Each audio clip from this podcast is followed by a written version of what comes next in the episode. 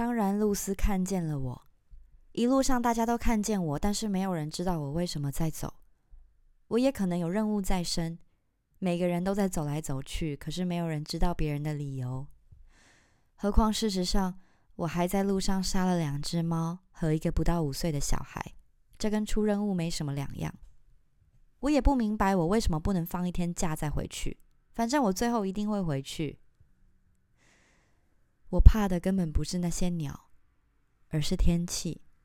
天气现在已经站在日本人那一边了，每一座山上都下着大雷雨，我不得不穿过一些从来没到过的小镇。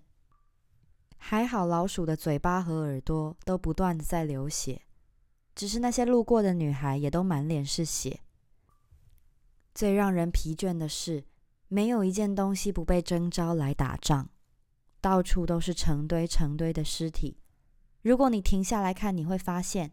有人是被咖啡杀死的，有人是被别针杀死的，还有海洛因、汽油、线锯、发胶、漂白水、毛地黄的花，还有那些烟，你闻到了吗？那是我们在焚烧那些不愿意被征召的草。玻利维亚人和地心引力结盟了，上面还在封锁消息，以免引起恐慌。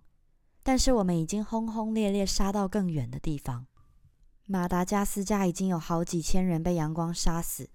接下来谁会去动员黑暗和沉默呢？一到了晚上，我就在担心这个。到了第三天，我已经寸步难行，但是我终于到了河边。上游有一堆智利军人扎了营，但是他们没有发现我。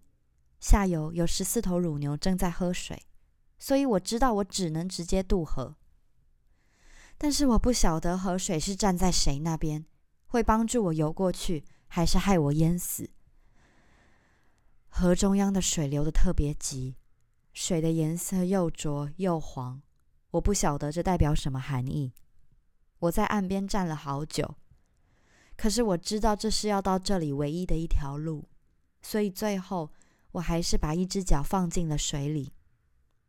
河水冰凉，可是至少没有其他异状。踏进水里之后会发生什么事，根本没办法预料。无论如何，水都会从四面八方涌上来，包围住你的脚踝。